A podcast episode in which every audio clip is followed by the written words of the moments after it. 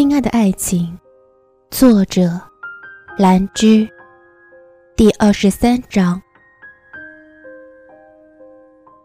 后来，我窝在沙发里，掏出手机就给爹地打电话。那头接电话的却是安安，小家伙听见我的声音很开心，一个劲儿的对着话筒这边喊：“姐姐，姐姐。”诺诺的声音带着撒娇。我听了也不禁开心的嘴角上扬，爹地带着他去了很多地方，小家伙很是快乐。可小启在电话那头一唱一和，不时小启叫两句，安安就做翻译，爹地也不时凉凉的插话，场面无比温馨。对手还是朋友，黑色灰姑娘与天堂的白羽众主创将携手参演。综艺《爱情书》，这是第二天很多报纸的头条。《爱情书》是近年大热的明星搭档配对综艺节目，参加的男女嘉宾会在节目最开始进行配对，然后进行各方面的比赛游戏，最终选出最佳情侣。看到这则报道的时候，我才打电话从万青那里拿到通告。若帆姐接到通告的时候，表情很是忧伤。我问怎么了，他摇摇头，叹了口气说：“唉，小爱，你不会懂的。”然后他转过头问在一边倒弄单反的舒爽：“舒爽啊，我腿粗吗？”我一听，喷了，捧着饼干和坐在一旁的房丁月对视一眼，两人对了对眼神，他朝我勾勾手，我们一起准备开溜。谁知舒爽一听，果断拍手说。若帆姐，你惨了！爱情书可是配对时间以后，男女嘉宾都要统一穿上运动服啊，这样身材劣势一下就比出来了。哈哈，徐若帆，你个粗腿妹！我就知道舒爽是以掐架为乐趣的啊。若帆姐幽怨地转头看了眼正在溜走的我和房丁远，又转头瞪着舒爽说：“就知道不该问你，彼此彼此，你这个平胸。”小心被扔进男嘉宾堆里去！谁要和你配对？舒爽不在意的摆摆手，眼底冒星星的说：“若帆姐，腿粗点关系不大，胸小点关系也不大，关系大的是上身长下身短，身材比例失衡。咱俩互掐个什么劲儿呀？季节二出道以来，次次穿裙子，为什么呀？腿短呗！哈哈。”若帆姐脸色一整，说：“对对对，我很期待啊。”说着，她脸上立马有了笑意，那笑意很是献媚。我和房丁月在一旁面面相觑。房丁月溜出门的第一句话是：“凶猛的女人。”我点头，无比认真的点头，然后拍着房丁月的肩说：“知己啊，丁月哥。”我想，徐若帆是真的很不喜欢季节儿。从这以后，他时刻表现得很亢奋。有时候，他想着想着就会莫名大笑，兴致非常高。于是我很好奇，没忍住就去问他。若帆姐那时也没回避，拉着我的小手，一边揩油一边对我说：“小爱，你运气好，一出道就红了。当然，欺负你的人就少。”可当年我可是在下游挣扎了好久啊，现在才冒出点头的，那个死女人和我的梁子早就结下了。在我未成名时，她就往死里压我，摆谱耍大牌也就算了，拍八掌戏的时候，她还故意失手，整整打了我二十六个巴掌，害得我脸肿得和猪一样。我顿时感觉到若帆姐浓浓的怨念，于是我很脱线地说：“若帆姐。”你放心，白岩一巴掌也没打过白小的。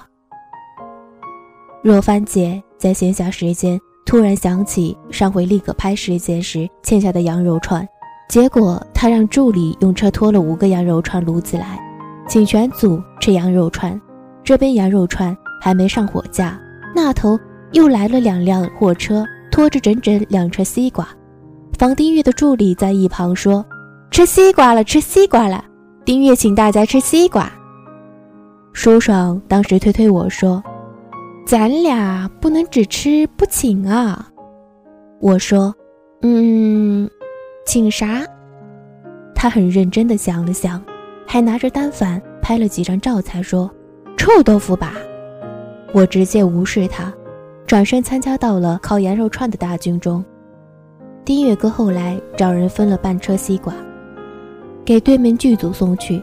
组里的工作人员想到对面剧组里有傅君言，就满眼冒光，争着抢着都要去了。最后还是几个彪悍的大姐战胜群众，脱颖而出。其实我们都想说，让司机一人把车开过去就好了，人家剧组自己有人的好吧。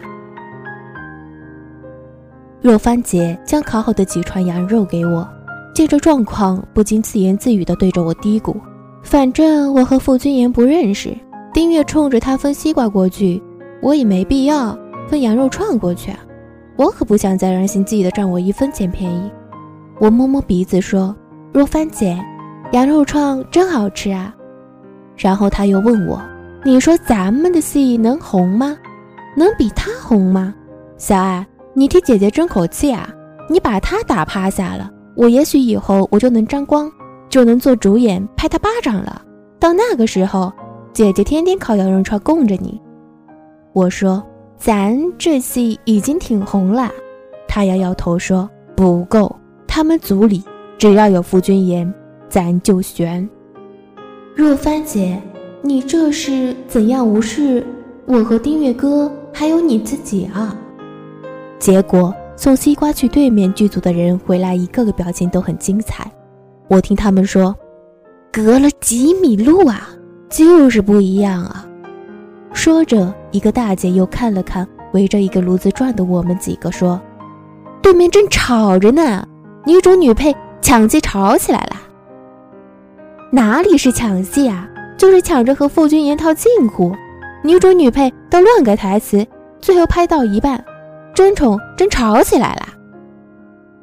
那你们进去的时候？”怎么样了？若帆姐凑过去一个头，还能怎么样？两个女人死呛，那是真推，眼里都冒火，女人凶起来真难看啊！傅君言呢？我忍不住也凑过去问。傅君言啊，也是个好脾气的。那俩人乱改台词闹 NG，他也很专业的坚持表演，脸上也没有不快。那人。看我一眼，眼底亮了亮，说：“你猜最后怎么着？他们导演啊、摄影啊、助理啊，怎么劝都劝不开。那俩女的和疯了一样，往死里闹啊！可咱们君言公子就是有水平，傅君言从头到尾只是退在一边看自己的剧本，完全不受影响。看我们送西瓜进组，在半空飘出一句话，俩女人立马静了。说了什么？”他说：“吵累了吗？歇歇，吃片西瓜。”我一听，扑哧笑了出来。这个夫君言，他要真心想制止，才不会等他们闹翻了天才开口。想是心里也是不喜的很。这天，两边剧组集体停工，重要演员都去参加《爱情书》的拍摄，录影时间。是从凌晨四点开始的，我很怨念，赖在床上怎么也起不来，闹钟响了也还是捂着被子又睡了过去，最后还是舒爽请客房服务开门把我揪下楼去的。当时两个剧组的参演人员已经全在电视台派来的大巴里坐着，我迷迷瞪瞪的被舒爽拉进车厢里姗姗来迟。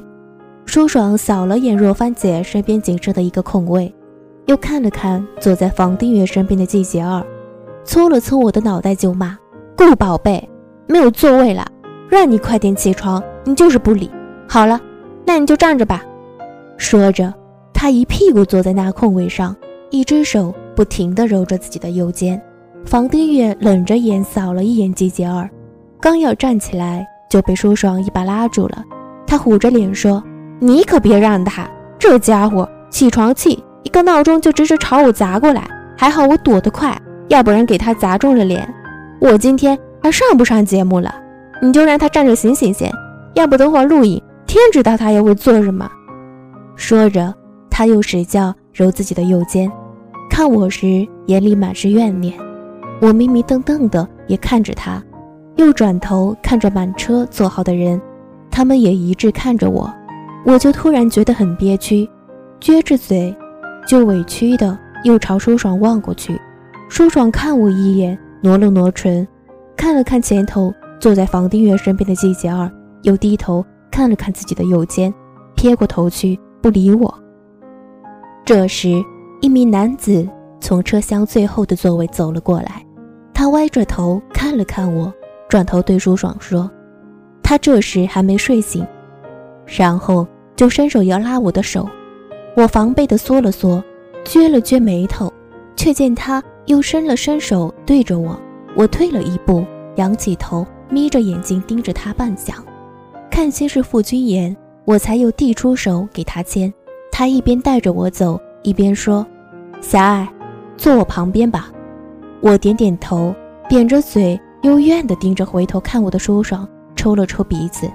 这头我又被傅君言扶着坐好，汽车颠得一下一下的。我盯着舒爽，盯累了，想了想，拉过傅君言的手臂，一把抓着，把头靠在他肩上，嘟弄了几句，就睡了过去。隐约我听见舒爽喊：“顾宝贝，你个娇气包，不带你这么卖萌的。”哼，我把头往傅君言肩里靠了靠，皱了皱鼻子。到电视台的时候，傅君言轻轻推了推我，拉着我下车。这个时候风有些凉，他带着我在车外站了一会儿，我倒是清醒了一点。这时我才发现周围的气氛有些古怪，就打着哈欠转过头问：“啊，傅君言，怎么了？”他摇摇头，接起刚响的手机看了眼，转身。把我交给身后走来的若帆和舒爽，然后走开了。等傅君言走远了些，舒爽就开始发作了。他用力地摇了摇我，问：“顾宝贝，你老实说，你是不是故意的啊？啊啊！”说着，他还伸出一只指头，探究地指着我：“我，我故意什么啊？傅君言拉你走的时候，你醒没醒啊？你知不知道？”你又是拉着人家手臂不放，又是枕着人家的肩呼呼大睡啊？嗯，好像是。说着，舒爽又小声嘟嚷：“我叫你起床，任你被闹钟扔，也没见你如此黏我啊。”我眼角抽了抽，转过头认真的问：“我拿闹钟扔你了？”想了想，又说：“可是我梦见你欺负我。”还让我罚站，顿时，舒爽的眼里喷火了。若帆姐在一边扑哧一笑，用手镯推了推舒爽：“得了你，吓唬他做什么？他现在还是一副没睡醒的样子，能晓得什么？”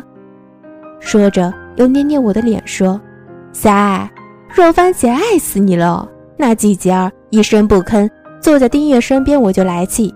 结果你抢了他们组的傅君言，败回一城。”不错，哎，孩子，你迷糊的真好啊！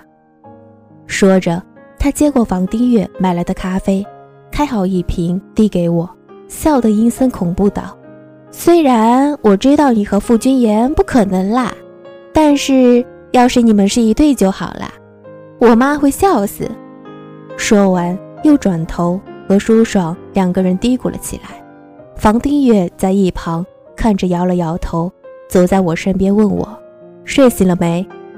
我使劲喝了一口咖啡，才发现是黑森林，瞬间苦得我皱起脸。